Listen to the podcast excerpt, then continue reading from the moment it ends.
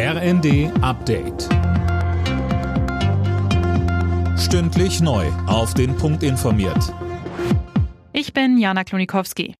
Der Kompromiss in Sachen Bürgergeld sorgt für Kritik. Ampelregierung und Union hatten sich unter anderem darauf geeinigt, dass es weiterhin scharfe Sanktionen geben soll, etwa wenn Bezieher des Bürgergelds angebotene Jobs ablehnen.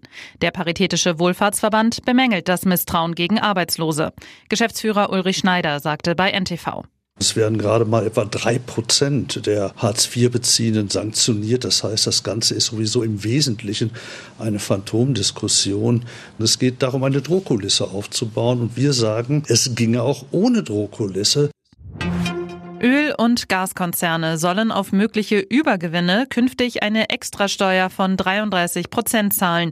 Das plant laut einem Bericht der Welt das Bundesfinanzministerium.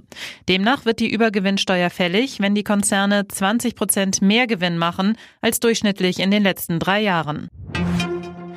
Die Steuerunterlagen von Ex-US-Präsident Trump müssen an den Kongress übergeben werden.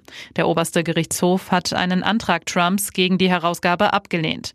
Trumps Weigerung, seine Steuererklärungen offenzulegen, hatte zu Spekulationen geführt, er hätte etwas zu verbergen.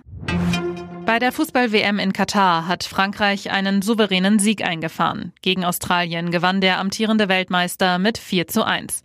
Zuvor gab es zwei Nullnummern und eine Sensation. Mehr dazu von Daniel Stuckenberg.